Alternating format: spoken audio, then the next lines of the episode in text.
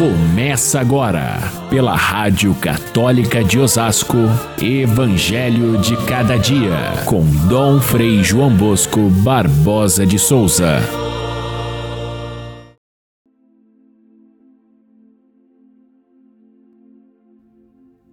Ficai atentos, porque não sabeis em que dia virá o Senhor. Se o dono da casa soubesse a que horas viria o ladrão, certamente vigiaria e não deixaria que a sua casa fosse arrombada. Vós também ficai preparados, porque na hora em que menos pensais, o Filho do Homem virá. Caríssimos irmãos e irmãs, ouvintes do nosso Evangelho de cada dia, vamos encerrando o mês de agosto, mês das vocações, um mês tão rico de reflexões, de apelos, de inspirações, para que a gente viva toda a nossa vida como um grande chamado de Deus, feita de pequenos chamados de cada dia, para que a gente possa servir ao Senhor. É Ele quem nos chama e nos inspira sempre, não só a fazer o bem cada dia, mas também a viver toda a nossa vida como um projeto de amor, seja na vida eh, ministerial, o sacerdócio, a, a, o diaconato, como também a vida religiosa consagrada. Assim também a família é outra vocação que foi tratada no mês de agosto e também a, a vida dos leigos, leigos ativos, comprometidos com a causa do Evangelho, numerosos, capazes de levar o Evangelho a todas as realidades do mundo e ser sal da terra e luz do mundo. É o que nos pede ao Senhor. E esse mês vocacional se encerra dentro do ano vocacional que vai até 26 de novembro, a, a festa de Cristo Rei, que encerra ao mesmo tempo o ano litúrgico e encerra também o ano vocacional, que tem como tema vocação, graça e missão. Corações ardentes e pés a caminho é, foi o lema, é o lema do ano vocacional. A gente encerra este, este mês de agosto e começa uma nova página do Evangelho. O Evangelho de São Mateus é feito de cinco discursos articulados e o quinto discurso é esse que nós vamos ler agora, que é o discurso escatológico. E a gente vai ler esse discurso até sábado, onde termina a nossa leitura continuada do evangelista São Mateus. A partir de segunda, nós vamos estar lendo o evangelista São Lucas e ele vai nos acompanhar então até o final do ano litúrgico, até a festa de Cristo Rei. Portanto, a gente terá lido durante o ano os três evangelhos sinóticos e complementados pelas leituras de São João, que são, formam o quarto evangelho.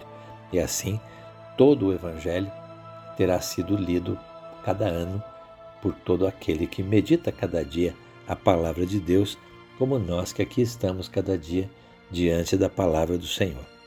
Portanto, começamos hoje o quinto discurso de São Mateus, que é o discurso chamado escatológico. Escaton, em grego, significa as últimas coisas, o fim dos tempos. Portanto, o assunto do discurso escatológico é o fim do mundo, o fim da nossa vida, a nossa morte, o nosso destino, o céu ou o castigo eterno o julgamento que nós teremos que passar no final dos nossos dias na vida terrena. Tudo isso forma os ensinamentos é, da escatologia cristã, ou seja, o discurso escatológico de São Mateus nos remete para pensar, refletir as coisas que acontecerão no fim dos tempos são, é um período em que a gente medita sobre temas muito básicos da nossa vida cristã, como é o tema, por exemplo, da vigilância, estar atento, estar consciente, estar vigilante, porque o fim do mundo virá, o filho do homem virá novamente para tomar posse desse reino. E esse essa contemplação do final dos tempos nos faz permanecer vigilantes e cuidadosos com a nossa vida presente. A, a tema, os temas escatológicos abrangem também a volta do Senhor. Jesus, quando subiu ao céu, prometeu retornar. Os primeiros cristãos achavam que isso aconteceria muito breve, mas depois a gente começa a perceber, a partir do, da passagem dos tempos, que esse dia será realmente lá, quando Deus assim o quiser, no final dos tempos.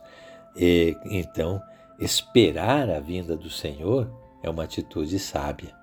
E os sinais que, que mostram que o, o fim dos tempos está para acontecer é outra outro assunto da escatologia. Quais são os sinais de que o tempo está no fim? E como se preparar para outra vida?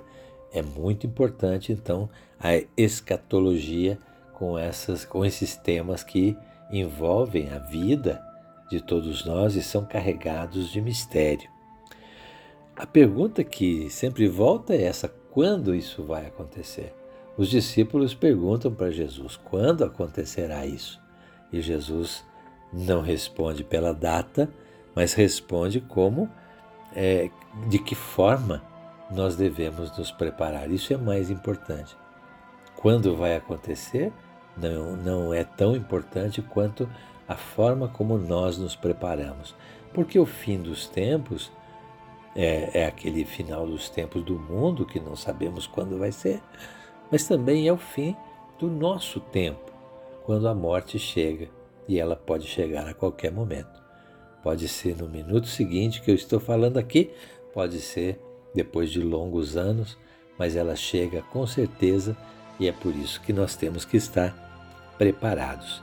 Então, em vez de perguntar quando vai ser o fim do mundo, e alguns grupos religiosos têm essa mania de marcar uma data e depois ficam esperando isso acontecer e não acontece e depois saem frustrados, porque não aconteceu aquilo que era a sua profecia. Quando Jesus não disse, mas disse como devemos nos preparar. É costume a gente dizer que quando a gente morre, a gente vai para o céu.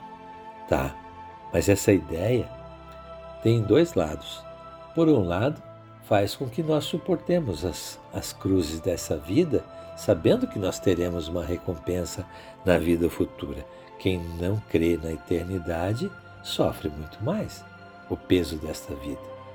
Agora, isso foi também pretexto para que muita gente dissesse que a religião é um entorpecente, é uma, uma maneira de, de alienação das pessoas, porque em vez de pensar no agora, estão pensando no futuro que ninguém sabe como será. E o Evangelho não nos leva para nenhuma alienação, mas para uma consciência maior.